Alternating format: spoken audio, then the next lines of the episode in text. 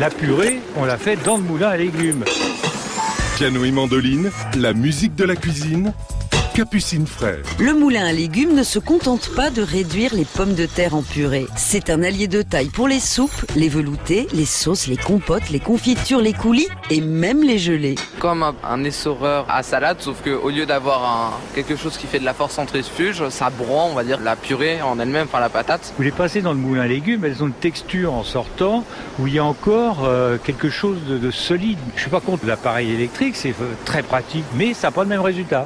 Le moulin à légumes a été inventé à Bagnolet en 1932 par Jean Mantelet, un bricoleur autodidacte. La légende raconte que ce sont les purées pleines de grumeaux de son épouse qui l'auraient poussé à mettre au point cet appareil. Son invention fait un tabac. Il en vend plus d'un million en à peine deux ans. Quelque temps plus tard, il ouvre une usine à Alençon pour y décliner son idée. Mouli sel, mouli poivre, mouli moutardier en 1957. Grâce à toutes ces moulinettes, il donne naissance à la marque Moulinex.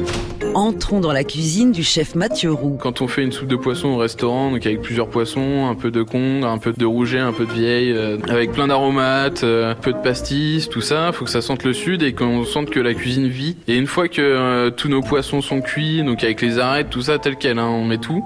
Et à ce moment-là, en fait, on va passer notre moulin à légumes. Et il faut pas avoir peur de se dire ah oui mais les arêtes, je vais les avoir dans ma soupe. L'intérêt du moulin à légumes, c'est que en même temps qu'il va broyer les chairs et que les arêtes, à l'inverse, elles, elles vont rester dedans. Et là, on va avoir vraiment quelque chose avec de la texture, du goût. Voilà, on va avoir vraiment l'impression d'être à Marseille sur le vieux port et euh, manger une bouillabaisse euh, face au bateau, tout ça quoi. Les prix des moulins à légumes varient entre 20 et 80 euros. Choisissez un modèle vendu avec au moins trois grilles différentes, ce qui vous permettra de varier les consistances selon les recettes. Ouais, on passe tout dedans. Parce qu'on choisit une grille assez fine. Et là, du coup, vous allez avoir vraiment la soupe de poisson onctueuse avec du goût et de la texture surtout, quoi.